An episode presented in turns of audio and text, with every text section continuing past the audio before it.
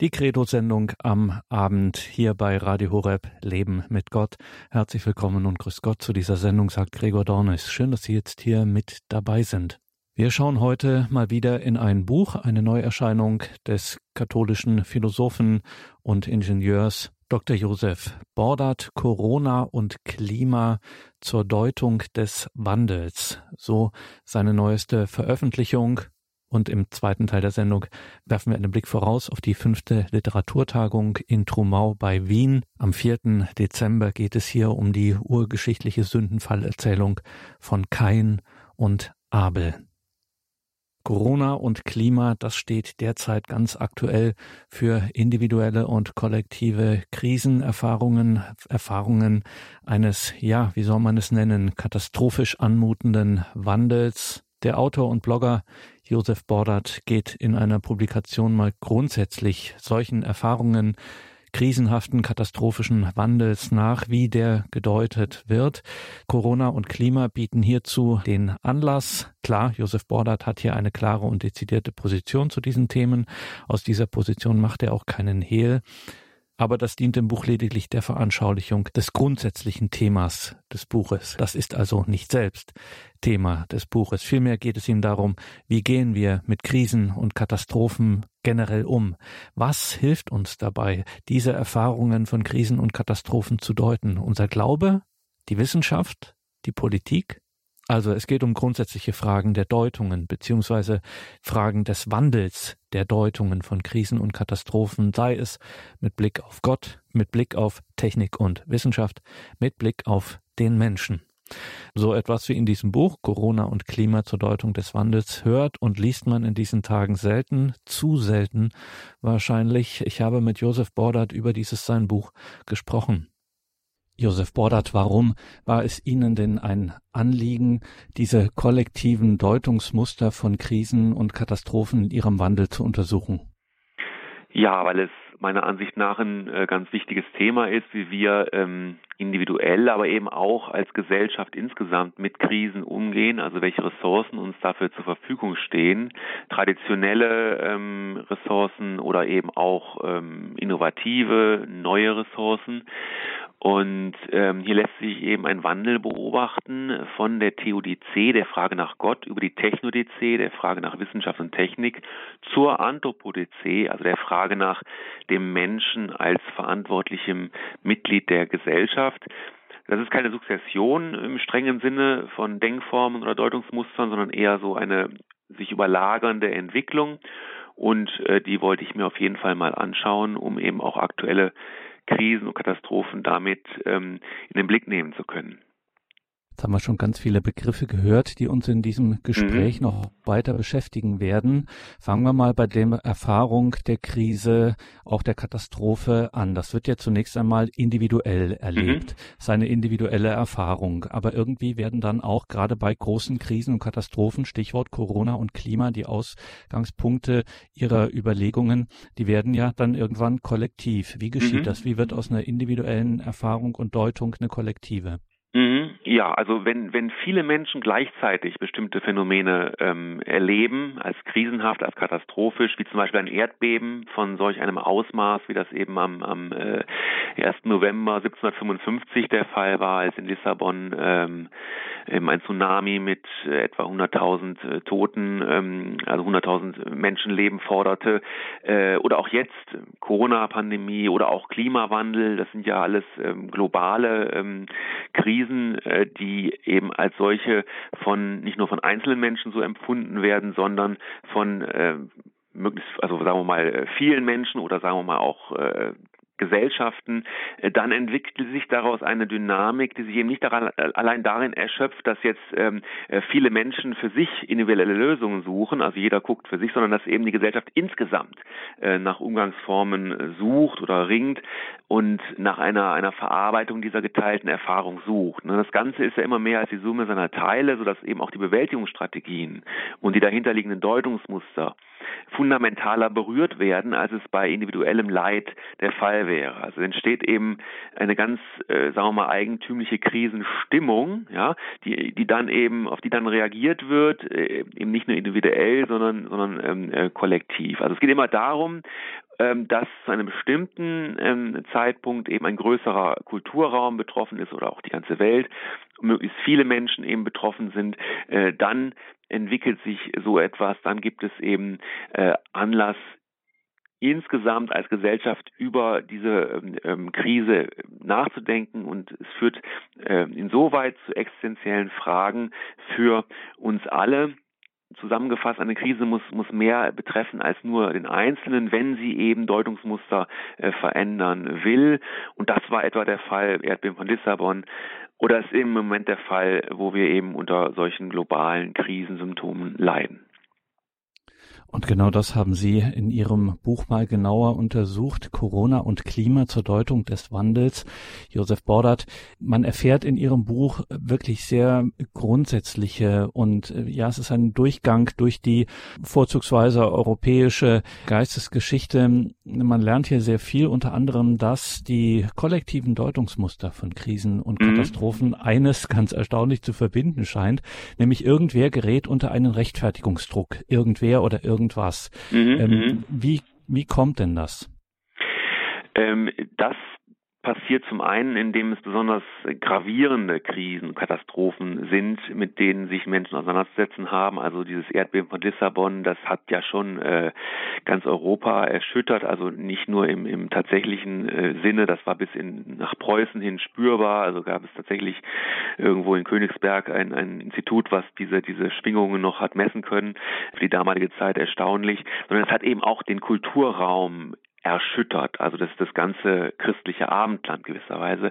Und wenn dann eben noch geistesgeschichtliche, äh, ideenhistorische Veränderungen im, im Hintergrund stattfinden, also wie das etwa Mitte des 18. Jahrhunderts mit der Aufklärung der Fall war, dann äh, mischt sich das eben, ja, und dann ergeben sich neue Ansätze, neue Deutungsformen, die dann eben neue Deutungsmuster äh, bereitstellen. Und einer der ersten, der sozusagen sich zur allgemeinen Krisenbewältigung rechtfertigen muss, ist erstaunlicherweise Gott, insbesondere der christliche Gott. Der Fachbegriff dafür heißt Theodizee. Damit haben Sie sich, Josef Bordert, sehr intensiv in den letzten Jahren beschäftigt. Was leistet denn diese Frage, diese Theodizee für die Deutung solcher Krise? Mhm. Ja, also das ist zunächst mal wirklich so, Gott wird angesichts erfahrener Krisen, äh, also quasi vor den Gerichtshof der, der menschlichen Vernunft gestellt und angeklagt. Also warum lässt du Gott das zu? Corona, Klimawandel, Kriege, Krankheiten, ja? Wenn du gut bist, warum gibt es dann das Böse? Wenn du allmächtig bist, warum verhinderst du dann nicht das Übel? Ja? Wenn du mich liebst, warum lässt du mich leiden? Das ist eine ganz alte, eine uralte Reaktion auf Krisen, die bereits in der vorchristlichen Antike äh, ähm, so wohl stattfand. Ja, also äh, das ist uns praktisch überliefert von Epikur als Trilemma, also als Dreisatz, der sozusagen, wo sich die drei Teile, wo immer nur zwei zusammenpassen und eins stört. Ähm, also Epikur hat gesagt, entweder will Gott das Übel beseitigen und kann es nicht, dann ist Gott schwach, was auf ihn nicht zutrifft, oder er kann es und will es nicht, dann ist Gott missgünstig, was ihm fremd ist, oder er will es nicht und kann es nicht, dann ist er schwach und missgünstig zugleich, also nicht Gott, oder er will es und kann es, was allein für Gott äh, zutrifft, woher kommt dann eben das Übel und warum nimmt er das Übel nicht weg? Also das ist Epikurs Frage und diese Frage ähm, äh, als Reaktion auf das Leid äh, ist bis heute aktuell, ja, soweit eben Menschen an einen allgütigen, allmächtigen, allwissenden Gott glauben. Popularisiert wurde das Ganze dann durch tatsächlich durch die äh, gleichnamige Schrift von Gottfried Wilhelm Leibniz, also Theodicee, äh, und ähm, deren vollständiger Originaltitel verrät dann schon, worum es eigentlich darum geht. Also der heißt auf Französisch Essai de Théodicée sur la bonté de Dieu, la liberté de l'homme et l'origine du mal. Äh, ja, also ich kann kein Französisch so richtig, aber es heißt jedenfalls auf Deutsch Versuch über die Theodizee, die Gerechtigkeit Gottes also, das ist griechisch, ne, Theodizee, äh, mit drei Denkrichtungen, also die Güte Gottes, ja, äh, die Freiheit des Menschen, das zweite, und der Ursprung des Bösen. Also was hat es damit auf sich und wie passt das zusammen? Und, und Leibniz bringt es zusammen, kommt zu dem Ergebnis, äh, wir leben tatsächlich in der besten aller möglichen Welten. Wie er dazu im Einzelnen kommt, ausgehend von bestimmten metaphysischen Voraussetzungen, steht alles im Buch. Das ging jetzt zu weit. Wichtig äh, für den Moment ist, dass die Lösung Leibnizens in seiner Theodicee, die also von 1710 ist, durch das Erdbeben von Lissabon 1755 in die Krise gerät. Denn warum sollte Gott ausgerechnet die frommen portugiesischen Katholiken in ihren Kirchen begraben wollen? Ja, das Erdbeben fand ja an Allerheiligen statt, äh, vormittags, also zur besten Gottesdienstzeit.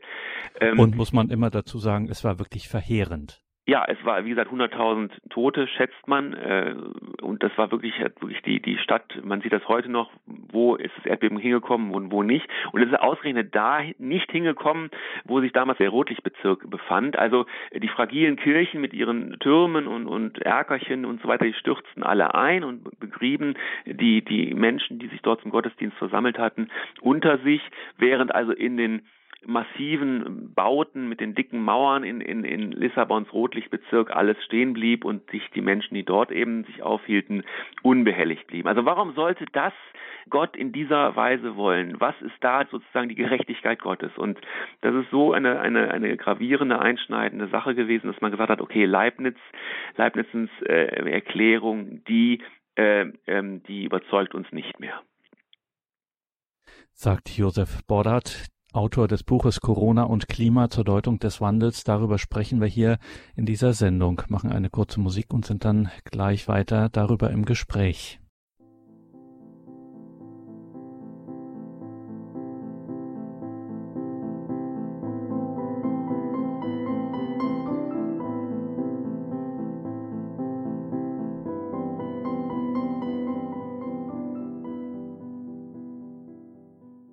Willkommen zurück in dieser Sendung, sagt Gregor Dornes. Wir sind verbunden mit Dr. Josef Bordert. Er hat ein Buch vorgelegt, Corona und Klima zur Deutung des Wandels, wo er ganz grundsätzlich mal kollektive Deutungsmuster von Krisen und Katastrophen in der Geistesgeschichte und in ihrer Bedeutung vor allen Dingen für unsere Gegenwart mhm. untersucht. Josef Bordert, man ist dann erstaunt von Ihnen zu erfahren, dass es ausgerechnet ein Philosoph, nämlich Immanuel Kant war, der, nachdem diese Theo die C-Frage so virulent im Raum stand. Also ich wiederhole nochmal, wir waren im Mitte des 18. Jahrhunderts, gibt es ein schweres Erdbeben in Lissabon, was ganz Europa wirklich bis ins Mark erschüttert im Wortsinn. Und die Frage wird neu, ganz neu aufgerollt, äh, wie kann Gott sowas zulassen? Und mit dieser Frage, mit dieser neu gestellten Frage angesichts dieses Erdbebens von Lissabon werden neue Muster eingeleitet, die sozusagen auch so eine Art Rechtfertigung, wie wir sie in der Theodizee-Frage, in der Frage an Gott, wieso lässt du das zu, haben. Da kommt zunächst, äh, das ist ein Begriff von Ihrem akademischen Lehrer, äh, Josef Bordert, das ist der Begriff der Technodizee. Die Rolle mhm. der Technik steht jetzt auf einmal zur Debatte, wenn es um Entstehung und Bewältigung der Krise geht. Welche Arten mhm. von Problemen beziehungsweise Lösungen werden denn hier verhandelt, werden hier angefragt? Ja, zunächst mal ist es tatsächlich so, dass eben durch dieses Erdbeben neue Lösungen äh, gesucht wurden und die fand man dann in den aufstrebenden Naturwissenschaften. Also ähm, man hat dann geschaut, äh, ja, was gibt es denn möglicherweise für natürliche Ursachen? Äh, also der Zorn Gottes war sozusagen eine, eine theologische Denkfigur, weshalb man ausgerechnet in Lissabon die Erde hat äh, beben sehen oder gespürt hat, dass sie bebt. Und das äh, war eben nicht mehr überzeugend. Und dann hat man gesagt, äh, wir wollen mal schauen, gibt es naturwissenschaftliche Erklärungen. Und jemand, der das sozusagen alles aufsaugt und sammelt und dann auch aufbereitet und publiziert, ist ausgerechnet Immanuel Kant, der nun als ähm, Philosoph der Aufklärung eine wichtige Bedeutung hat, nicht nur für die äh, preußische Philosophie äh, damals oder für den preußischen Staat, sondern eben auch für die gesamte geistesgeschichtliche Entwicklung im Grunde genommen bis heute. Und der sagt eben auch, also wir müssen uns schon mal anschauen, was gibt es jetzt da für naturwissenschaftliche Gründe und was können wir quasi technisch dagegen setzen.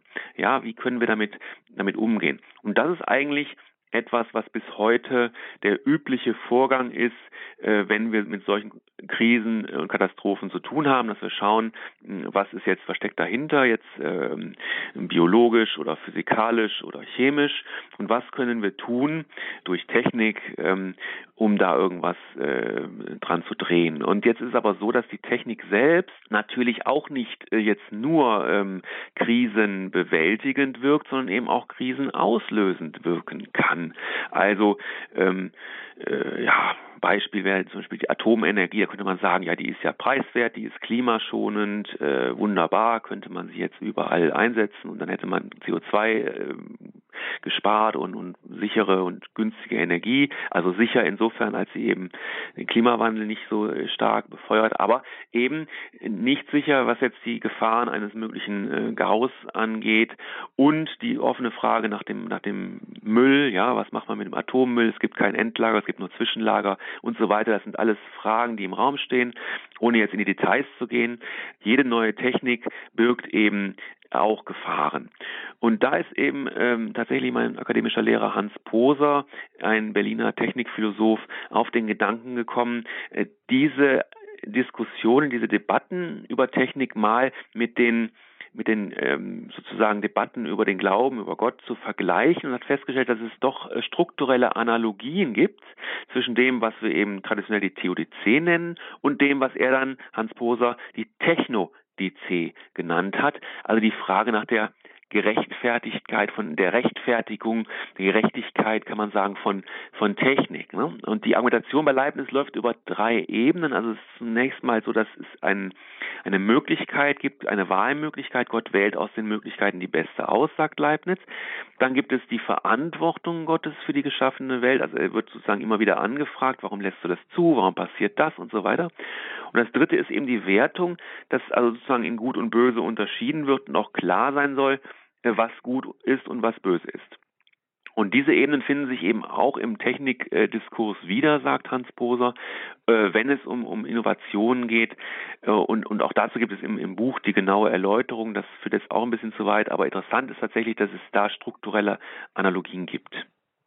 Und wir werden darauf noch zu sprechen kommen, Josef Bordert, aber vielleicht können wir es auch hier schon mal andeuten. Ähm, dieses Kapitel über Immanuel Kant und seine Deutung, diese aufkommende Technodizee, um jetzt diesen Begriff auch zu gebrauchen, ähm, das heißt nicht, dass dadurch die Frage an Gott, ähm, dass die dadurch verabschiedet wird. Man lernt jetzt von Ihnen zum Beispiel, dass bei Kant durchaus diese intensivere, dieser intensivere äh, Blick mit und auf die Naturwissenschaft nicht unbedingt dazu führt, dass jetzt die Frage nach Gott äh, damit obsolet wird. Also Sie äh, Richtig. fördern einiges zutage, wo Sie sagen, hier wird Kant erstaunlich fromm plötzlich nach der ganzen ja. naturwissenschaftlichen Analyse. Schon, schon. Und es ist auch so, dass insgesamt natürlich die Frage äh, nach Gott nicht verstummt. Also es ist, wie gesagt, keine Sukzession von Deutungsmustern, sondern es ist dann eine, eine Überlagerung, es kommt was Neues hinzu ähm, und führt dann dazu, dass etwa in einer Gesellschaft, ähm, wenn wir jetzt an unsere heutige Gesellschaft denken, zumal jetzt in Berlin, aber auch in Deutschland, und ich glaube, jeder, der das hört jetzt hier, äh, lebt irgendwo in Mitteleuropa vielleicht oder so und, und kann das vielleicht nachvollziehen, dass es eben gesellschaftliche Veränderungen gibt, die bestimmte Fragerichtungen implizieren. Also dass sozusagen sich Deutungsmuster schon äh, verschieben und es wäre zum Beispiel ähm, äh, heute, sagen wir mal, erstaunlich, wenn man eine, eine Talkshow macht, eine Talkrunde zum Thema Corona und dort nur Theologen säßen oder nur Kirchenvertreter und die würden ausschließlich darüber sprechen, welche theologischen Implikationen hat jetzt das, was wir im Moment erleben. Da lädt man doch heute eher einen Virologen ein oder meinetwegen einen Gesundheitspolitiker oder, oder einen Arzt oder sowas ähm, oder eine Ärztin natürlich auch.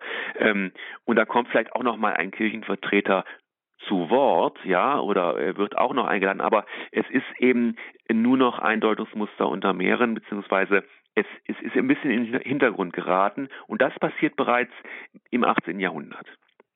Also wir haben schon zwei dieser kollektiven Deutungsmuster ähm, schon mal angerissen. Josef Bordert, was Sie in Ihrem Buch Corona und Klima zur Deutung des Wandels verhandeln. Also Theodizee, Technodizee und jetzt kommt mit demselben Wortstamm etwas hinzu. Jetzt wird's noch mal noch direkter. Jetzt kommt nämlich die sogenannte Anthropodizee irgendwann ins Spiel. Das heißt, mhm. das Verhältnis von Freiheit und Verantwortung des beziehungsweise der Menschen Menschen. Äh, das kommt jetzt in den Blick. Was ist hier das Problem? Was wird hier verhandelt? Richtig, also jetzt äh, im dritten Schritt gewisserweise äh, wird der Mensch also Anthropos, äh, griechisch wiederum, äh, wird äh, fokussiert. Es geht also tatsächlich dann um den Menschen, um das Verhalten des Menschen insgesamt und entsprechend richten sich die anklagenden Fragen auch an den äh, Menschen selbst, an uns selbst natürlich. Äh, warum lässt du, Josef Bordert, es zu, dass andere Menschen leiden, jetzt und mit größer Wahrscheinlichkeit auch in Zukunft? Ja, das wäre die Frage, die ich an mich richten äh, müsste. Ähm, und so sollten wir das eben gegenseitig quasi in der Gesellschaft dann auch tun. Das machen wir ja auch. Das passiert ja auch. Äh, nicht immer so, dass man es explizit vor Augen hätte, dass jetzt da jemand irgendwie angeklagt würde, sondern dass wir uns sozusagen gegenseitig so ein bisschen, ähm, äh, also auch schon über die Gesetzgebung und über das, was wir an Moral äh, in den Diskurs reinwerfen, dass wir uns da gegenseitig so ein bisschen, ähm, ja, schon zur Verantwortung ziehen, wenn es um um ähm, künftige Entwicklungen geht. Gerade im Zusammenhang also mit Corona und Klimawandel stellt man das ja immer wieder fest. Es führt ja auch zu entsprechenden Gegenreaktionen, dass sich Menschen da irgendwie den Schlips getreten fühlen und sich in ihrer Freiheit bedroht sehen und so weiter. Es geht allerdings hier äh, um, um Verantwortung und Freiheit und Verantwortung sind halt gekoppelt und da muss man eben sehen, dass äh, Freiheit nichts Absolutes ist, äh, sondern eben an Verantwortung gebunden. Und jetzt geht es eben darum, zumindest für mich geht es darum, dass eben diese Verantwortung äh, klar an den Menschen gerichtet wird, ohne da eben eine Totalverantwortung daraus werden zu lassen. Also dass man quasi den Menschen jetzt an die Stelle Gottes stellt. Ja, das wäre quasi ein ein ein Fehler, der äh, möglicherweise in einigen Kontexten auch ein bisschen durchschimmert, aber äh, das sozusagen ist ist ähm, ist etwas, äh, was bei einer vernünftigen einen vernünftigen Verantwortungsbegriff eben nicht äh, passiert. Also dass wir etwa die lebende Generation für die künftigen Generationen jetzt opfern. Ja, das also das was das wäre totalitär. Das hat schon Karl Popper festgestellt, also im Zusammenhang mit dem Kommunismus, also wo eben äh, Vorstufen definiert wurden, sozialistische Vorstufen für den vollendeten Kommunismus und das äh, sozusagen rechtfertigten, dass man also jetzt irgendwie da ein bisschen schon für die Zukunft ähm, da opfert, ohne Rücksicht auf die jetzt Lebenden. Das soll natürlich nicht äh, äh damit gemeint sein, äh, sondern es geht tatsächlich darum, ja in einer vernünftigen Weise den Menschen zur Verantwortung zu ziehen, da wo quasi ähm, technische Systeme nicht mehr ausreichen. Und was das im Einzelnen jetzt bedeutet im Zuge ähm, des, des, des Klimawandeldebatte, das habe ich in einem anderen Buch äh, dargestellt. Kirche im Klimawandel äh, heißt es, äh, wo dann nochmal die einzelnen Aspekte menschlicher Verantwortung ähm, nochmal mit benannt werden. Auch übrigens die Kritik an, an dem, einem zu starken Verantwortungsbegriff. Aber klar, dieses dritte kommt hinzu in einer ähm, Gesellschaft wie, wie heute ist es ganz, äh, wie unserer heutigen ist es ganz klar, dass eben auch ähm, das Handeln des Menschen direkt und unmittelbar ähm, ähm, gerechtfertigt sein muss. Auf die Frage habe ich Sie jetzt nicht vorbereitet, Josef Bordert, aber weil Sie Ihr anderes Buch angesprochen haben, Kirche mhm. im Klimawandel, die Handreichung für Katholiken, wo Sie viele unbekannte päpstliche Stellungnahmen, Johannes Paul II., Benedikt XVI. und Papst Franziskus, zur gesamten Umweltproblematik, Klimaproblematik mal zusammengestellt haben. Und da fällt ja auch schon auf, dass ein wesentlicher roter Faden eben dieses Verhältnis von Freiheit und Verantwortung des Menschen, gerade in Fragen Umweltbewahrung der Schöpfung, Schöpfung und was da alles so die Stichworte sind. Ähm, ja. Kann man das vielleicht so kurz zusammenfassen, wie die Päpste der jüngeren Vergangenheit das gedeutet haben, dieses Verhältnis von Freiheit und Verantwortung? Oh, ist natürlich jetzt schwierig zusammenzufassen, kurz, weil es ja um, um einen, einen, Zeitraum von 40 Jahren geht und, und noch mhm. länger, wo dann eben wirklich drei unterschiedliche Päpste sich dann auch in unterschiedlicher Weise positioniert haben, aber immer, wie gesagt, wie Sie schon sagten, in dem Verhältnis Freiheit, Verantwortung des Menschen. Ähm, das, was die Moral ja insgesamt einfordert, ja, dass man also mit dem mit dem mit der Freiheit so umgeht, dass es eben vernünftig ist und dass man eben ähm, äh, das Handeln aus Freiheit eben auch immer verantworten kann. Zentral oder was man als als roten Faden sehen äh, könnte, das ist tatsächlich der Begriff der Schöpfungsverantwortung, dass der Mensch also mh, als Geschöpf auch gleichzeitig eine Art ähm, Mitschöpferrolle einnimmt, dass er also an der Entwicklung der Schöpfung äh, teilnimmt. Ähm, und die von Gott geschenkte Freiheit dazu eben nutzen soll. Und ähm, das also das, die Freiheit in Bindung an Gott, ja, das ist dann das, ist das Motiv, was dahinter steht, führt eben dazu, dass ich als Mensch immer sozusagen auch auf Gottes Weisung reagiere. Und eine Weisung ist halt ganz klar, seid Hüter meiner Schöpfung, hütet meine, meinen äh, Garten und pflegt ihn und hegt ihn und die Tiere und die Pflanzen. Äh, das ist äh, Genesis 2. Ähm, und das ist etwas, was dann tatsächlich auch in konkreter Weise in einem in einem verantwortungsbewussten Konsum, in einer verantwortungsbewussten Art und Weise, wie man äh, Mobilität, äh, Freizeit gestaltet, äh, wie man wohnt, äh, welche Energieträger man nutzt und so weiter. Also das sind dann eben die die ähm, Ausdifferenzierungen, die dann vor allen Dingen in Laudato Si äh, nochmal äh, konkretisiert werden, 2015 die Enzyklika von Franziskus. Aber der rote Faden ist tatsächlich der Freiheit in Bindung, ähm, impliziert dann auch äh, Verantwortung für die Schöpfung, Mitverantwortung. Wie gesagt, alles genau nachzulesen, was die Päpste der Vergangenheit dazu gesagt haben im Buch Kirche im Klimawandel. Eine Handreichung für Katholiken von Josef Bordert, mit dem wir hier verbunden sind und über sein aktuelles Buch sprechen, nämlich Corona und Klima zur Deutung des Wandels. Und es gibt noch einiges, was wir da zu besprechen haben. Gleich mehr nach der Musik. Bleiben Sie dran.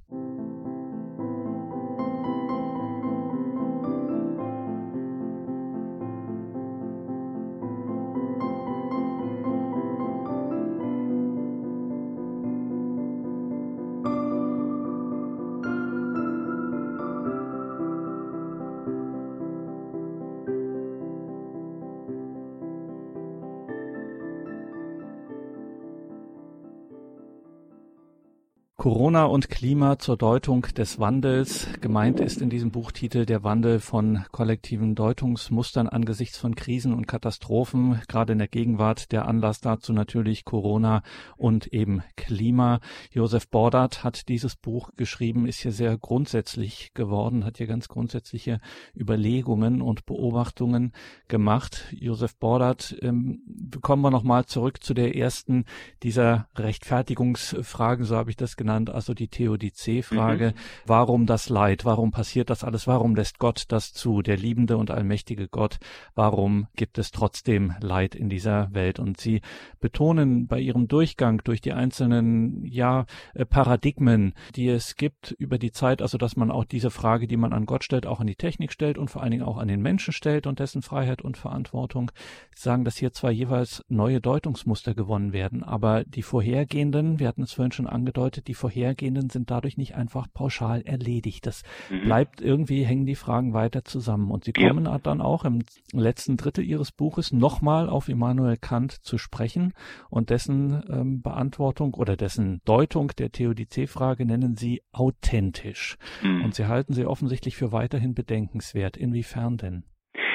Naja, also Kant sagt ja äh, kurz äh, gesagt, also dass unser Verstand nicht ausreicht, um die Theodizee-Frage zu beantworten und, und wir uns daher mit anderen Dingen befassen sollten. Also ganz platt gesagt jetzt. Ne? Das ist im ersten Teil richtig. Jeder, der schon mal die Frage nach dem äh, nach dem CODC der Gerechtigkeit Gottes angesichts des Leids, des Persönlichen und auch des, des Leids, was man so in der Welt ähm, erkennen kann, gestellt hat, der wird feststellen, dass eine Antwort darauf ähm, aus christlicher Perspektive ähm, erstens nicht so leicht ist und zweitens ähm, wahrscheinlich auch gar nicht so möglich, dass man am Ende wirklich ähm, sagen kann, jawohl, jetzt haben wir es gelöst für alle Zeiten und damit ist das Thema vom Tisch. Es ist aber, und damit ist er, äh, sagen, im zweiten Teil äh, wird die Sache falsch, meiner Ansicht nach, es ist für den, für den Christen eben auch nicht so einfach möglich, jetzt zu sagen, okay, dann lassen wir es halt beiseite. Wenn wir es nicht, ähm, wenn, wenn wir zu blöd sind, die zu beantworten, die Frage, dann, dann stellen wir uns andere Fragen diese Frage drängt sich ja auf. Die ist ja da. Die ist ja nicht, ähm, also äh, zumindest wenn wir an, an Gott im christlichen Sinne äh, glauben und nicht nur als, als bloße regulative Idee, äh, mit der wir so ein bisschen unsere Moral äh, aufpeppeln, ähm, äh, wie Kant das sah etwa, ähm, sondern wir wollen ja weiter an, an, den, an, den, an den guten, an den äh, allmächtigen Gott glauben, den Vater, den Sohn, den Heiligen Geist, ähm, der sich ähm, ja mit uns identifiziert in Christus, der der bei uns ist im Heiligen Geist und der uns ja liebt, ja. Also da, da können wir ja nicht sagen, okay, dann dann blenden wir das mal aus, die die Frage nach der nach der ähm, äh, Gerechtigkeit Gottes angesichts dessen, was wir eben erfahren, was eben nicht immer so ist, dass man sagen kann, jawohl, dahinter steht ein liebender Gott. Ähm, und und das, das drängt sich uns so auf, dass jeder wohl diese Frage schon mal gestellt hat. Ne? Ähm, was uns aber Kant trotzdem ähm, da an der Stelle lehren kann, ist, dass wir also dass es keinen Sinn hat, jetzt ausschließlich mit den Mitteln des Verstandes eine Lösung zu suchen. Ja, also die werden wir nicht finden. Ähm, es gibt aber unter Umständen aus dem Glauben heraus eine Antwort, die sich im Vertrauen auf Gott zeigt und die eben gerade in der Person äh, Jesu begründet liegt, der eben am Kreuz zur personifizierten Theodizee wird.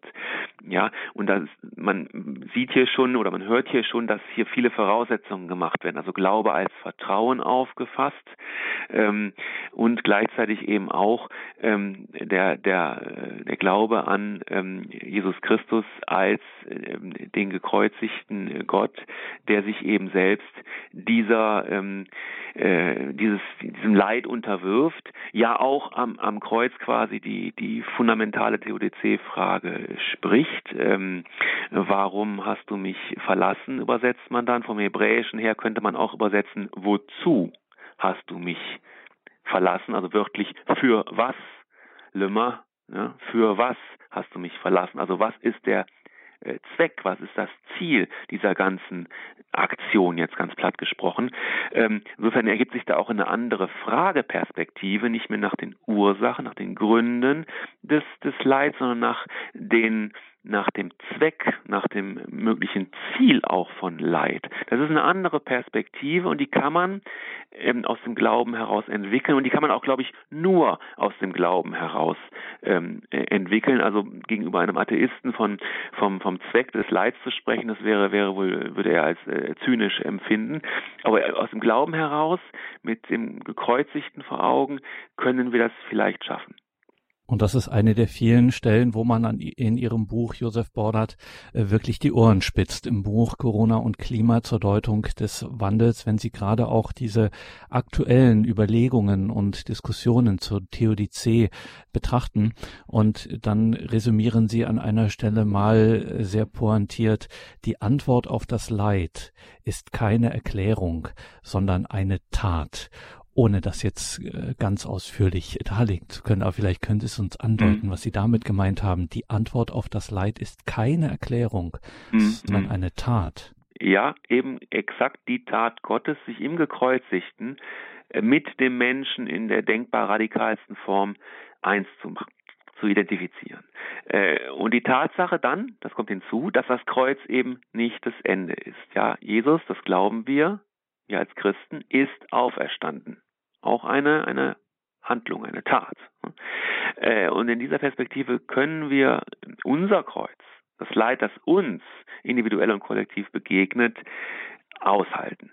In dieser Perspektive als gläubige Christen sagt Josef Bordert in dieser Sendung, in der wir über sein Buch gesprochen haben, Corona und Klima zur Deutung des Wandels. Ein grundsätzlicher Gedankengang durch die europäische Geistesgeschichte, immer mit dem Blick auf das Heute, auf das Jetzt. Stichwort Corona und Klima, die großen kollektiven Deutungsmuster solcher Krisen und ja katastrophischen Verhältnisse kann man ja schon sagen. Abschließend noch einmal Josef Bordert. Sie sagen, auch und gerade Religion, konkret Christentum. Sie sind ein christlicher Philosoph und Sie machen aus Ihrem Christentum keinen Hehl. Auch wir Christen können zur Entfaltung kollektiver Deutungsmuster von Krise, von Katastrophe Wesentliches beisteuern und das nicht im Gegensatz zur Wissenschaft, sondern im Gegenteil mit ihr. Auch Christen können ernstzunehmende Antworten auf, ich sage nochmal die beiden Begriffe Technodizee und Anthropodizee liefern, also die Frage nach der Rolle, Verantwortung der Technik äh, für Krise und Katastrophe, die Rolle, die Verantwortung und die Freiheit des Menschen angesichts von Krise und Katastrophe. Also auch Christen können hier ernstzunehmende Antworten liefern. Wie kann das mhm. Ihrer Meinung nach gelingen?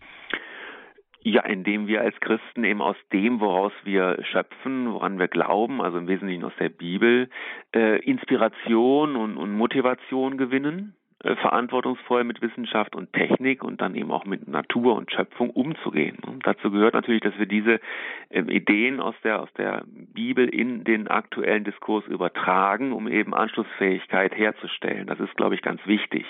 Dann können wir äh, gewissermaßen also Segen und Fluch technologischer Systeme beschreiben, Grenzen aufzeigen, Gefahren anprangern, etwa äh, mit der Maßgabe, dass sich alles am Leben des Menschen äh, zu orientieren hat, im Leben des Menschen, die dienen soll. Denn, denn unser Gott ist ein, ein lebensfroher und ein lebensbejahender Gott und ein, ein Gott, der den Menschen will und den Menschen bejaht.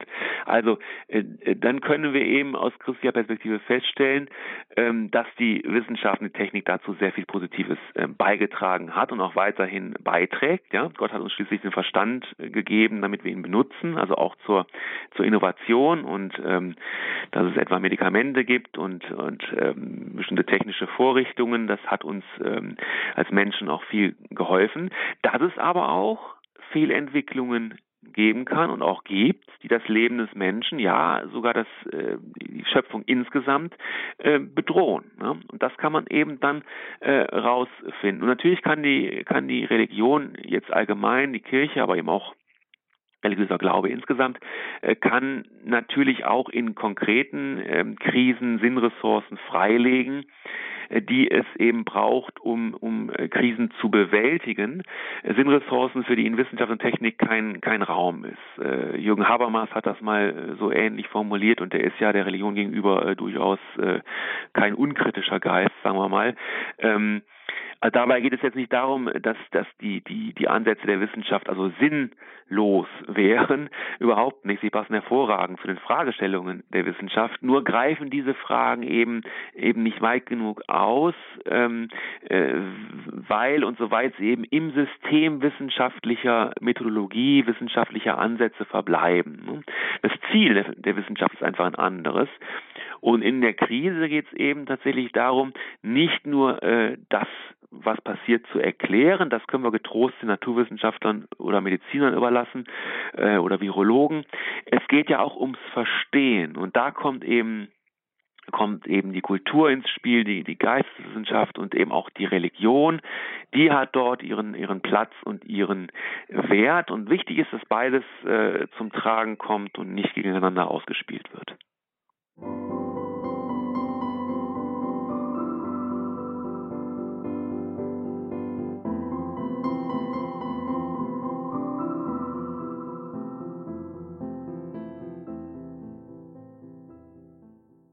Das ist die Credo-Sendung bei Radio Horeb und Radio Maria. Wir waren im Gespräch mit Josef Bordat über sein jüngstes Buch Corona und Klima zur Deutung des Wandels. Ausgehend von den aktuellen Krisenerfahrungen, Corona und oder Klima. Man kann das austauschen oder mit anderem ergänzen. Ausgehend von diesen aktuellen Krisenerfahrungen denkt Josef Bordat in diesem Buch ganz grundsätzlich über die Deutungen beziehungsweise den Wandel von Deutungen, die durch Krisen und Katastrophen hervorgerufen aufgerufen werden nach individuelle und kollektive Deutungen. Alle Infos zum Buch Corona und Klima zur Deutung des Wandels finden Sie, liebe Hörerinnen und Hörer, in den Details zu dieser Sendung im Tagesprogramm auf horeb.org und in der Radio Horeb App.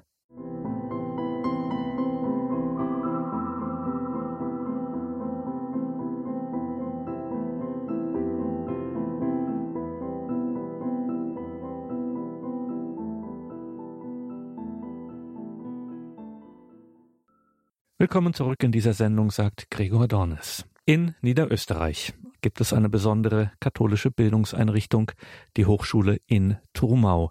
Das ist ein Katzensprung von Wien entfernt, das Internationale Theologische Institut, englisch abgekürzt ITI. Diese katholische Hochschule, das ITI, ist einem Denken und einem Bildungsauftrag verpflichtet, die das Ganze der Wirklichkeit in den Blick nehmen. Und neben dem im deutschsprachigen Raum kann man so sagen einmaligen, einzigartigen Studienbetrieb am internationalen Campus des ITI in Trumau hat sich diese Hochschule in den vergangenen Jahren einen besonderen Ruf im deutschsprachigen Raum erworben durch ihre Literaturtagungen.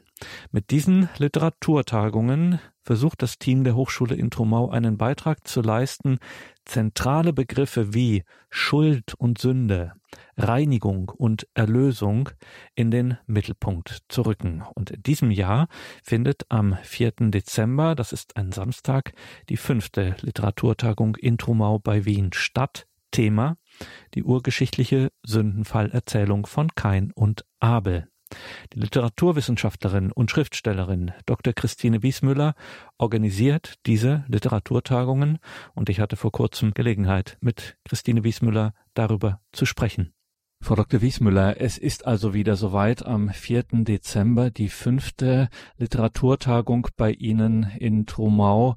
Ihre Literaturtagungen haben sich mit urgeschichtlichen Sündenfallerzählungen beschäftigt. Also die klassische Sündenfallerzählung, die wir kennen, das Paradies. Es gab eine Tagung zur Sintflut und jetzt haben Sie festgestellt, dass es ja noch Gesprächsbedarf gibt, nämlich zum Thema Kain und Abel. Helfen Sie uns ein bisschen, lassen Sie uns da bisschen hinter die Kulissen schauen in dem Andenken dieser Literaturtagung, die jetzt am 4. Dezember in Trumau bevorsteht. Wie hat sich dieses Thema herausentwickelt? Wie sind Sie darauf gekommen, dass wir dazu noch eine Tagung machen müssen zu Kain und Abel? Ja, ich darf vielleicht noch ergänzen. Sie haben erwähnt, die Tagung zur Sintflut. Wir hatten auch die Tagung zu Turmbau zu Babel, wo wir besprochen haben, die Trennung von Wort und Wirklichkeit unter dem Aspekt der Sprachverwirrung. Und es ist in der Tat so, dass wir zwar jetzt nicht chronologisch vorgehen, so wie das äh, definitiv in der, in der Urgeschichte abgehandelt wird, sondern dass wir diesen Sündenfallbericht Kain und Abel jetzt an den Schluss dieser ersten Tagungsserie oder Tagungsreihe genannt der Urgeschichte-Zyklus, auf der Suche nach der Wirklichkeit beziehungsweise auf der Suche nach der Wahrheit über den Menschen stellen. Kain und Abel ist insofern eine ganz, ganz entscheidende, äh, ein entscheidendes Gleichnis, weil sich ich äh, sage das jetzt also natürlich äh, vereinfacht und auch als äh, Literaturwissenschaftlerin und auch als Künstlerin allen mir zuhörenden, möglicherweise Philosophen oder, äh, oder Theologen ich habe einen, einen direkten, so quasi textimmanenten Zugang äh, zu diesen Gleichnissen. Und wenn ich jetzt in dieses Gleichnis hineinschaue, dann sehe ich hier, dass äh, dieses Geschehen äh, Kain und Abel uns auch in erster Linie auch zeigt, wie die Sünde sich in der Welt einwurzelt. Das heißt, das Blut des Abel tränkt die Erde und damit ist die Sünde wirklich so quasi als das, was sie ist, in der Welt. Denn durch das erste Menschenpaar, durch Adam und Eva, kommt zwar die Ursünde in die Welt, aber der Mensch weiß noch nicht genau, wie Sünde sich wirklich zeigt und was Sünde wirklich ist. Und durch dieses ähm, geniale Gleichnis Kain und Abel zeigt sich, dass eigentlich die, die, äh, also quasi die Finalität der Sünde der Tod ist, wenn sie ungebremst mehr oder weniger sich ausleben kann. Wenn ich das jetzt noch einmal genauer festmache an dem Gleichnis, das ja allgemein bekannt ist, Abel und Kain bringen ein Opfer dar, Abel das Lamm und Kain die Frucht der Erde. Es sei mir vielleicht ein sehr gewagter Aspekt jetzt noch erlaubt. Der Abel bringt das Lamm als Opfer dar. Und man könnte im weitesten Sinne vielleicht bereits auch da einen, einen Vorausblick oder einen Vorausgriff auf Christus sehen, der ja auch immer gern als äh, Lamm, das geopfert wird, ähm, dargestellt wird. Ich weiß nicht, ob der Vergleich zulässig ist, aber er kam mir so in den letzten Tagen wieder mal, als ich darüber nachgedacht habe. Ich will das einfach ganz unkommentiert mal so im Raum stehen lassen. Aber jetzt zu Kain. Keins Opfer wird so quasi von Gott nicht angenommen. Und ähm, vereinfacht gesagt, es kann kein Gott sein, der da irgendwie im Himmel sitzt und sagt, dein Opfer will ich und dein Opfer will ich nicht. Weil beide haben mehr oder weniger im besten Wissen und Gewissen ihr Opfer dargebracht.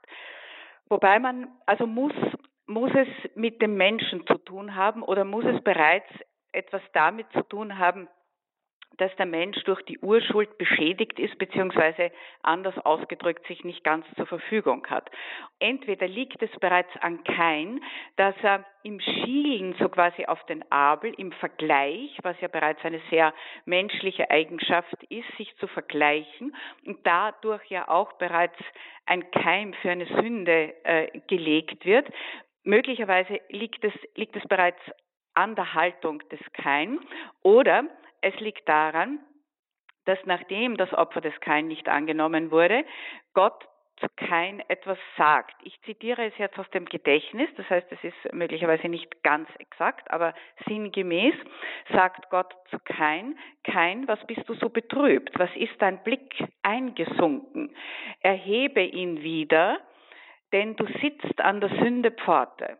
Und ähm, was sagt Gott zu Kain? Gott sagt zu Kain, Kain, nimm an, dass ähm, nimm deine Situation an und wende deinen Blick mir wieder zu, damit du nicht wirklich äh, zu einem Sünder wirst aus, aus dieser äh, mehr oder weniger äh, Kränkung des Egos. Wenn ich es jetzt psychoanalytisch oder psychotherapeutisch sagen würde, ist, es wird mit diesem ersten Gleichnis äh, hier gezeigt, die, die Kränkung des Ichs. Und äh, kein ist gekränkt. Und Gott sagt ihm, überwinde diese Kränkung. Ja, du sitzt an der Sündepforte. Und kein hat sich aber abgeschnitten dadurch, also wunderbar ausgedrückt in dem Bild, dass er seine Augen den Blick wegwendet von Gott. Den Blick wegwenden von Gott heißt ein sich abschneiden von Gott. Und damit krümmt er sich in sich selbst. Und was passiert, wenn der Mensch sich in sich krümmt, er sich mit seinem Bruder beginnt zu vergleichen? Es entsteht die ganze Palette dessen, was man heute sagen würde, vielleicht die, die sogenannten Wurzeln, die dann im Endeffekt wirklich die schwere Sünde bewirken, falls man es nicht abbremst. Nicht Neid, Eifersucht, Hass, Habgier, Zorn, Stolz, Gekränktheit. Und, ähm, und äh, kein kann mehr oder weniger diese, diese ganze Palette an, an, an, an Affekten und Gefühlen nicht abbremsen und setzt den finalen Schritt, er ermordet den Bruder. Und damit fließt das Blut des unschuldigen Bruders, sagen wir es mal so, in die Erde, tränkt die Erde und die Sünde ist eingewurzelt. Gott spricht dann kein wieder an. Und das ist auch eine ganz, eine ganz wichtige Sache. Er sagt, wo ist dein Bruder? Und kein, ähnlich wie Adam im Paradies, wenn mir das jetzt erlaubt ist, wo in dieser wunderschönen Stelle Gott gegen den Tagwind das Paradies betritt und sagt, Adam, wo bist du? Nachdem beide eben vom Baum gegessen haben. Nicht diese Frage, die Gott richtet, wo bist du? Was hast du getan? Ist, wiederholt sich hier in einer anderen Form, wo Gott äh, kein anspricht und sagt, wo ist dein Bruder? Und kein sagt, keine Ahnung. Ja? Also er wendet auch ganz äh, typisch für den Menschen, so quasi, er, er hat eine Ausrede und er sagt, was geht mich mein Bruder an? Er versucht es von sich wegzuschieben. Das lässt sich natürlich nicht lange halten und äh, definitiv ist dann der weitere Verlauf so, dass kein seine Schuld sieht und eigentlich auch Gott bittet, dass er ihm sein Leben nimmt. Das tut Gott nicht. Kein bekommt das berühmte Mal auf die Stirn und muss gezeichnet von der Sünde so quasi weiterleben, mit der Sünde leben. Das ist ja auch die Situation, in der der Mensch sich befindet. Und wir sind so, so gesehen unter diesem Aspekt die Nachfahren des Kain. Also das ist jetzt sehr vereinfacht und vielleicht ein bisschen poetisch-künstlerisch ausgedrückt der Einstieg in diese Tagung sagt Dr. Christine Wiesmüller. Sie ist Lehrerin an einem katholischen Gymnasium, einem besonderen katholischen Gymnasium der Schola Thomas Morus in Trumau bei Wien und dort befindet sich auch die Philosophisch-Theologische Hochschule, das Internationale Theologische Institut Trumau, wo Christine Wiesmüller auch arbeitet und die Literaturtagungen dort organisiert. In diesem Jahr die fünfte am 4. Dezember und genau über diese fünfte Literaturtagung in Trumau sprechen wir hier in dieser Sendung mit Christine Wiesmüller. Sie selber Frau Dr. Wiesmüller sind Literaturwissenschaftlerin und Sie sind auch Schriftstellerin. Wir haben es bemerkt, Ihr Zugang ist ein literarischer natürlich zu dieser biblischen Überlieferung von Kain und Abel. Darum geht es ja bei der fünften Literaturtagung am 4. Dezember auf Schloss Trumau. Ähm, und ihre Literaturtagungen zeichnen sich bislang dadurch aus, dass sie versuchen, einen möglichst breiten Blick auf diese biblischen Urgeschichten, um die es ja in diesem Zyklus ging, zu den ja, Sündenfallgeschichten in der äh, Urgeschichte im ersten Buch Mose, einen Zugang, der eben nicht nur ein rein theologisch akademischer ist, sondern eben auch auf breitere Perspektiven sich richtet. Also ich erinnere, Sie haben eben literarische Zugänge gehabt, es gab kunsthistorische, ja selbst architektonische Zugänge. Ähm, wie sieht das denn in diesem Jahr aus? Wen haben Sie in diesem Jahr geladen und ja, welches Themenspektrum oder welche Blickwinkel wird es diesmal geben? Welche Blickrichtungen auf dieses Thema Kain und Abel? Es ist mir eine ganz besondere Freude, dass es mir gelungen ist, wieder ein, ein wunderbares Referentenensemble, wenn ich das mal so äh, sagen darf, zusammenzustellen. Auf die große Überraschung, die mich besonders freut, werde ich dann äh, zum Schluss hinweisen. Aber ich beginne mit dem, was bereits eingeführt ist. Wir haben bei diesen Tagungen immer einen so quasi Referenten, die jedes Mal kommen und wir haben einen sogenannten variablen Teil. Die Referenten, die jedes Mal kommen, die mehr oder weniger die, die Kontinuität bilden, das ist die hebräische Auslegung des Textes durch unseren, also dieser, dieser äh, Bibelstelle des Textes, durch den Dekan der Hochschule, äh, Professor Bernhard Dollner auch ein Bekannter, denke ich, auf äh, Radio Horeb und, und seine Auslegungen oder der, der Zugang, den er zeigt, den die hebräische Tradition bringt, der ist schon gerade für, für, für unser Publikum immer wieder sehr, sehr, sehr spannend. Der zweite feststehende Gast ist Pater Dominikus Trojan vom Stift Heiligenkreuz, auch ein ähm, wie ich meine, bekannter Gast auf Radio Horeb. Pater Dominikus ist ähm, Philosoph, ein äh, Metaphysiker, outstanding, äh, würde ich sagen, hat äh, 20 Jahre Philosophie an der Hochschule in Heiligenkreuz unterrichtet und wird mehr oder weniger von der philosophisch-metaphysischen, äh, auch theologischen Seite dieses Thema dann betrachten und bearbeiten. Hinzu kommt, was ich äh, kurz noch nachholen möchte, ist auch, dass zu meiner besonderen Freude immer der Rektor der Hochschule dabei ist, äh, Professor äh, Christian Alting von Geusau. Er gibt aus seiner Position als Rechtsphilosoph und auch als Historiker immer einen kurzen, einen kurzen Impuls, der meist mit einem sehr aktuellen, zeitbezogenen Bezug äh, in die Tagung einsteigt. Und nächster Punkt ist jetzt dann der, der zweite äh, Teil, das sind die Gäste, die dann äh, immer wieder neu dazukommen. Das ist dieses Mal Profe Professor Vladika. Professor Vladika ist ebenfalls Professor bei uns an der Hochschule. Es freut mich ganz besonders, dass er diesmal auch mitwirkt, weil er einer der wenigen wirklich deutschsprachigen Professoren ist, die wir an der Hochschule haben. Die Hochschule ist grundsätzlich englischsprachig, aber wir beginnen mit der Zeit einen zweisprachigen Zweig aufzubauen. Darüber spreche ich dann vielleicht auch noch später. Professor Vladika wird das Thema behandeln äh, unter äh, also mehr oder weniger den antiken Aspekt abdecken, der sich ja hier auch anbietet, und zwar Schuld und Katharsis. Und zwar bei Sophokles und bei Platon. Denn was man vielleicht auch noch inhaltlich dazu sagen kann, äh, Sünde ist ja ein äh, stammt ja aus dem, aus dem christlichen, jüdischen äh, Bereich. Aber Schuld, Schuld und Reinigung, das hat es in allen Kulturen gegeben. Im Christlichen würde man jetzt irgendwie sagen Sünde und Erlösung.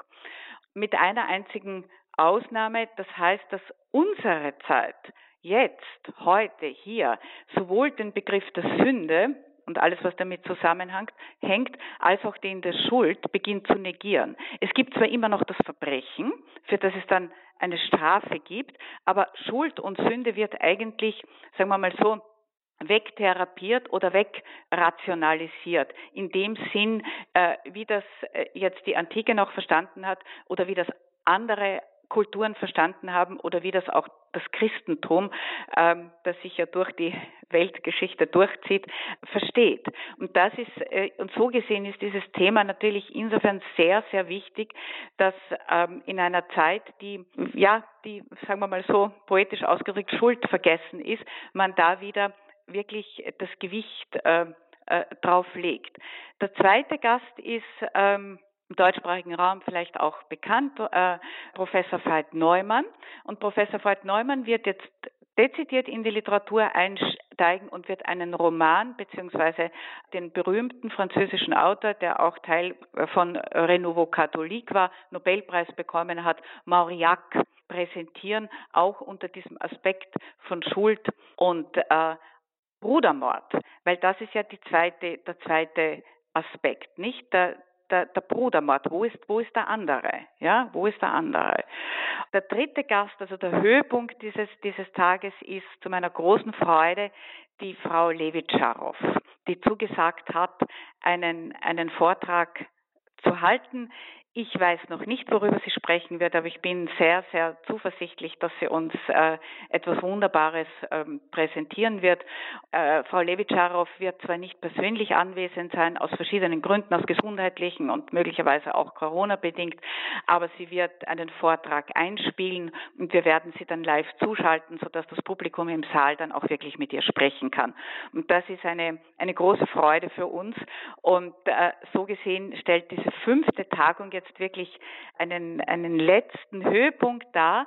Und äh, ich darf vielleicht gleich vorwegnehmend auch ankündigen, diese Tagungen werden dankenswerterweise im Lepanto Verlag veröffentlicht. Die Veröffentlichung wird für nächst, ist für nächstes Jahr geplant. Es werden alle Vorträge, so wie sie gehalten wurden, abgedruckt mit einer Einleitung und einem Kommentar, der wirklich den Tagungszyklus dann beschreibt. Und diesen, diesen einleitenden Kommentar, den werde ich zusammen äh, mit Pater Dominikus äh, verfassen, weil Pater Dominikus auch mehr oder weniger ähm, sehr viel dazu beigetragen hat, das Konzept der Tagung auch, auch zu entwickeln und, und, und weiter zu entfalten. Und wir danken auch auf diese Weise dem Lepanto Verlag dass er uns da die Möglichkeit gibt, diese Tagung zu publizieren. Es ist natürlich auch eine erste es ist nicht die erste deutschsprachige, das nicht, aber es ist eine weitere deutschsprachige äh, Publikation auch der, äh, der Hochschule und wir, wir meinen, dass äh, über, über diese Publikation auch, auch dieses Thema Schöpfung, damit haben wir ja begonnen, die Antwort des Menschen auf die Schöpfung, Mimesis, also Nachahmung von Wirklichkeit und dann die, die Sündenfallberichte äh, unter diesem Aspekt der, der Suche nach der Wirklichkeit und nach der Wahrheit des Menschen schon auch ein gewisses, ein gewisses Gewicht hat. Und natürlich, liebe Hörerinnen und Hörer, werden wir das auf unserer Website in den Details zu dieser Sendung im Tagesprogramm auf horeb.org werden wir natürlich einen Link zum Lepanto Verlag stehen haben und da können Sie sich dann informieren, sobald eben diese Publikation dann angekündigt ist und vom Verlag dann vorgestellt wird. Also Details zu dieser Sendung sind sowieso zu empfehlen. Haben wir natürlich auch einen Link zur Hochschule in Trumau, wo diese fünfte Literaturtagung stattfinden wird am 4. Dezember. Liebe Hörerinnen und Hörer, darüber sprechen wir hier mit Dr. Christine Wiesmüller von der Hochschule in Trumau, dem Internationalen Theologischen Institut ITI abgekürzt. Sprechen wir gleich weiter nach der Musik. Es gibt noch einiges zu bereden. Bleiben Sie dran. Bis gleich.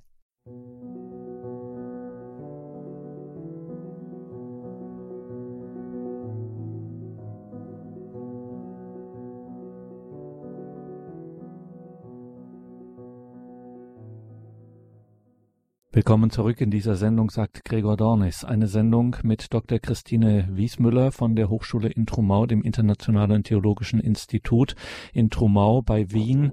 In Niederösterreich ist ein Katzensprung von Wien, muss man sagen. Und dort findet am 4. Dezember findet an der Hochschule in Trumau wieder eine Literaturtagung statt. Das ist die fünfte Literaturtagung und es geht um das Thema, um die Geschichte von Kain und Abel.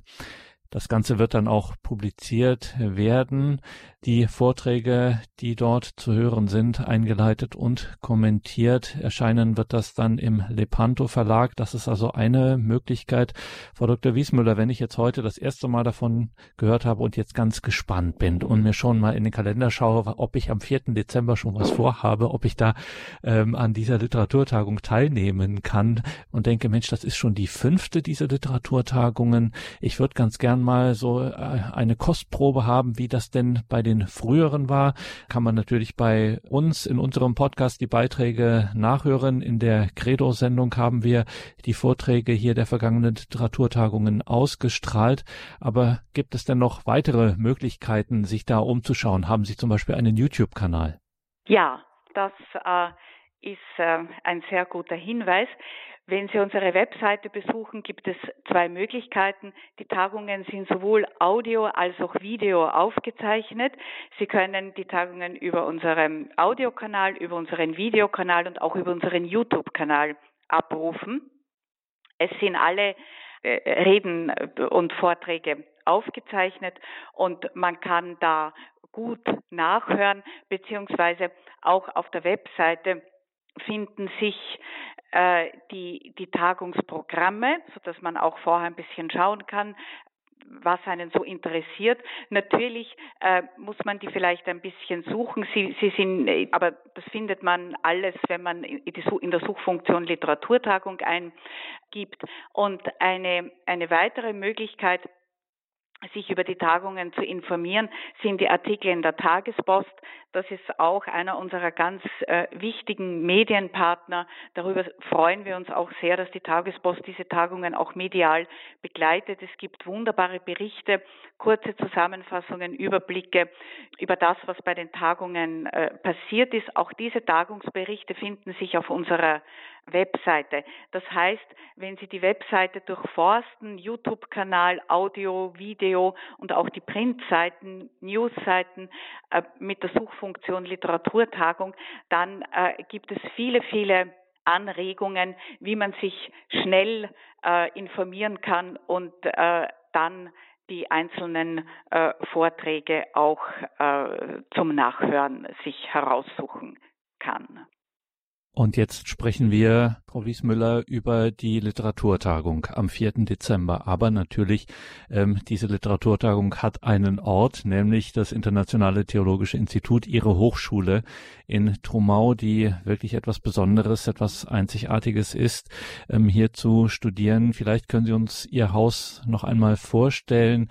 Äh, an wen richtet sich das? Was ist das für ein Campus? Was ist Ihre Philosophie erzählen Sie uns etwas von Ihrer Hochschule in Trumau bei Wien.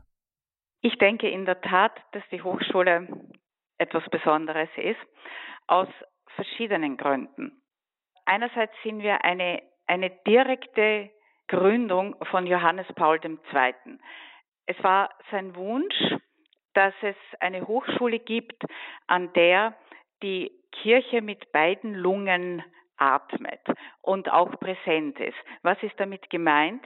Es ist damit gemeint die römisch-katholische Kirche und die byzantinisch-katholische Kirche, also die beiden Flügel der katholischen Kirche, der westliche und der östliche. Also wir haben beide Spiritualitäten bei uns am Haus und ähm, haben so quasi auch im Rahmen unseres Theologieprogrammes auch eine, eine Priesterausbildung für den byzantinischen Ritus. Das ist einmal schon etwas ganz, ganz Besonderes.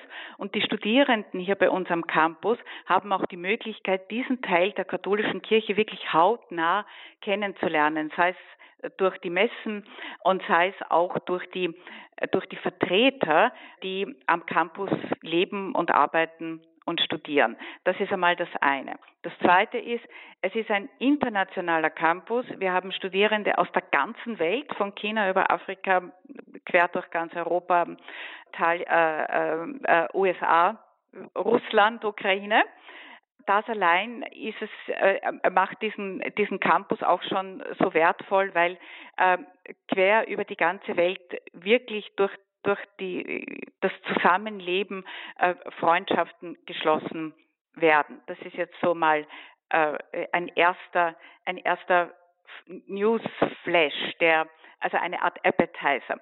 Das zweite ist, wir bieten ein vollständiges äh, Theologiestudium an, das international anerkannt wird vom österreichischen Staat und auch international. Und ähm, die Unterrichtssprache ist aber in diesen Programmen Englisch. Das heißt, das hat aber auch einen gewissen Anziehungspunkt für, für jetzt sagen wir mal so muttersprachlich deutsche Studierende, weil sie jetzt nicht unbedingt nach England oder in die USA gehen müssen, sondern eigentlich im deutschsprachigen Raum ein Theologiestudium in englischer Sprache durchführen können, dadurch Englisch auch natürlich besonders gut lernen und gleichzeitig an einem internationalen Campus leben. Das ist das eine. Das zweite ist, wir bieten ein kirchliches Doktorat an. Also für all diejenigen, die, die bereits in und für die Kirche arbeiten und noch einen zusätzlichen Grad erwerben möchten, bieten wir ein kirchliches Doktorat an. Und dann bieten wir weiters an, was auch ein sehr, sehr gut angenommenes und, und interessantes Programm ist. Und das sind die Studien zu Ehe und Familie. Die werden allerdings auch auf Englisch angeboten. Und das ist eine Art Weiterbildung beziehungsweise Postgraduate-Studium für alle, die einerseits bereits im, in, in der Pastoral arbeiten oder sich so aus, aus anderen Gründen dafür interessieren, diese Studien sind sehr praxisorientiert auch und äh, dienen vor allem dazu, wenn man eben äh, tätig ist in der Ehevorbereitung, in der Jugendseelsorge, in der, in der Arbeit äh, mit, mit Menschen im weitesten Sinne in der Kirche, im Bildungsbereich, im psychologischen, im beratenden äh, Bereich. Das ist ein sehr äh, fundiertes äh, Programm auch, wo natürlich das fußt in, in, in unseren Basics, also Philosophie, Theologie und dann gibt es Psychologie und, und, ähm, und eine Reihe anderer praxisorientierter Fächer.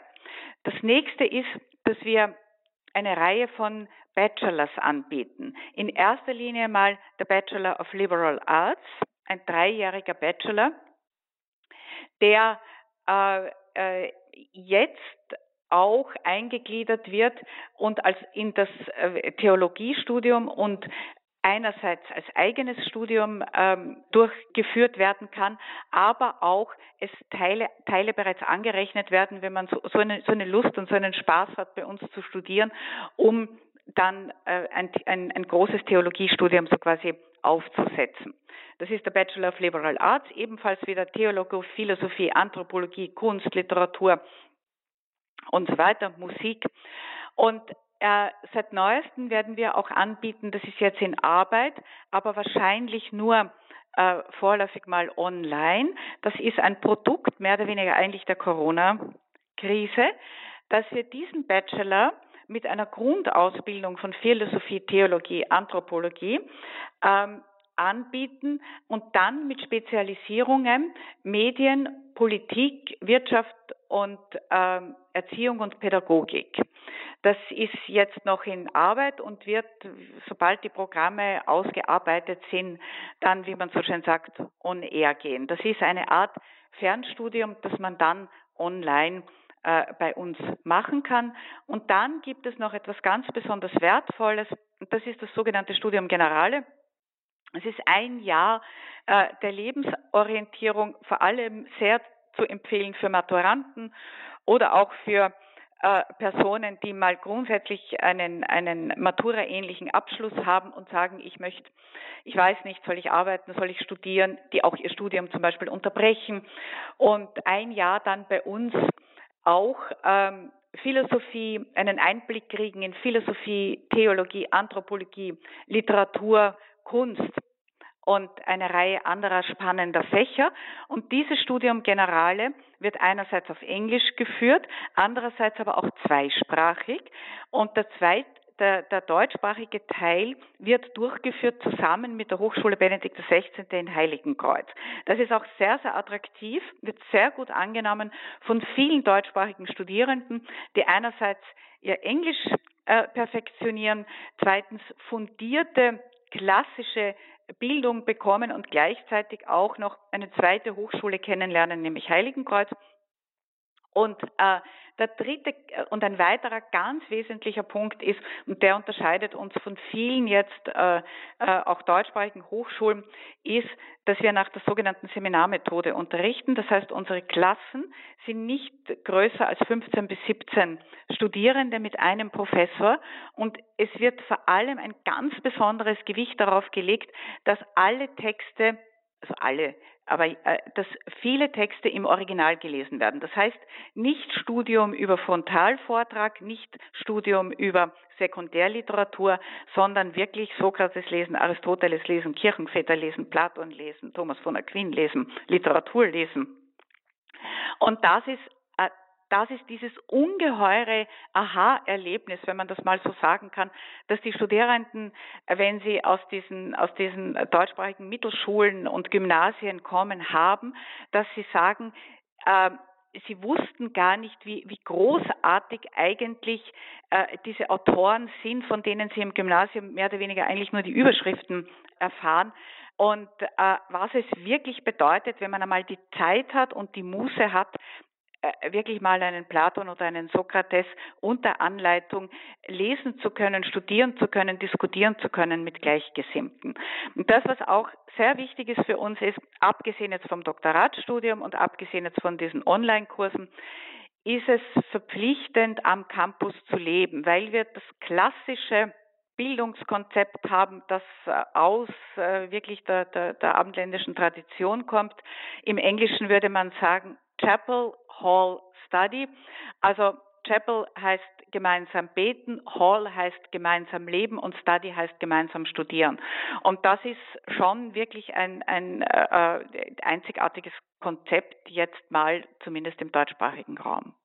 Also man kann es so zusammenfassen, es kommt Ihnen nicht einfach nur darauf an, Inhalte zu vermitteln, sondern äh, das ist ja eine wichtige Lebenszeit, gerade auch für junge Menschen in einer wichtigen Lebensphase, wo sie wirklich auch durch das Leben und Lernen diese gemeinsame Zeit an diesem internationalen Campus tatsächlich auch, dass sich hier Persönlichkeit entfaltet und hier wirklich auch Orientierung äh, fürs Leben, ein, ja, schon ein Fundament auch gelegt wird für das erwachsene Leben. Das kann man absolut so sagen. Und das sieht man immer wieder an den vielen, vielen Rückmeldungen und Zeugnissen, die wir bekommen von unseren Absolventen. Wir haben ja mittlerweile auch einen wunderbaren Absolventenclub, wirklich quer durch die ganze Welt. Es gibt uns äh, seit äh, 1997 und wir feiern äh, auch unser 25-jähriges Bestehen. Ich darf äh, sagen, es wird auch eine wunderbare Festschrift geben. Und vielleicht darf ich das jetzt vorausblickend auch äh, sagen, weil ja das Thema Bildung auch sowohl für die Hochschule als auch für unsere Schule so ganz, ganz enorm äh, wichtig ist. Wir werden, es ist in Planung für Oktober 22 ein sogenannter großer Bildungsgipfel, wo wir wirklich mal schauen, welche, welche, in welcher Zeit leben wir, welches Menschenbild finden wir vor, was für eine Art von, von, von Bildungsphilosophie hat jetzt, sagen wir mal so, die Welt oder die säkulare Welt oder der Zeitgeist und was können wir als in der Tradition stehende Hochschule und Schule, vor allem auch als Christen, was können wir dem, wenn ich jetzt diplomatisch bin, äh, sage, nicht unbedingt entgegensetzen, aber was, was können wir da äh, wirklich auch von unserer Seite anbieten, um nicht nur, wie Sie auch vorhin bereits angedeutet haben, den, den Menschen einfach Wissen zu vermitteln, sondern um ihn auch wirklich zu bilden, zu formen.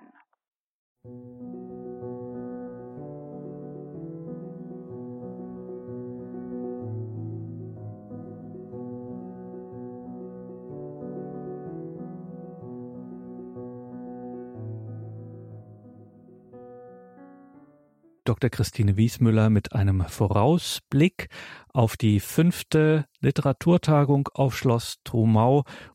Danke Ihnen allen fürs Dabeisein. Ich sage es nochmal, am 4. Dezember fünfte Literaturtagung auf Schloss Trumau. Danke Ihnen allen fürs Dabeisein, für Ihre Unterstützung, für Radio Horeb, für Ihre Gebete und Spenden. Alles Gute und gottesreichen Segen wünscht Ihr Gregor Dornis.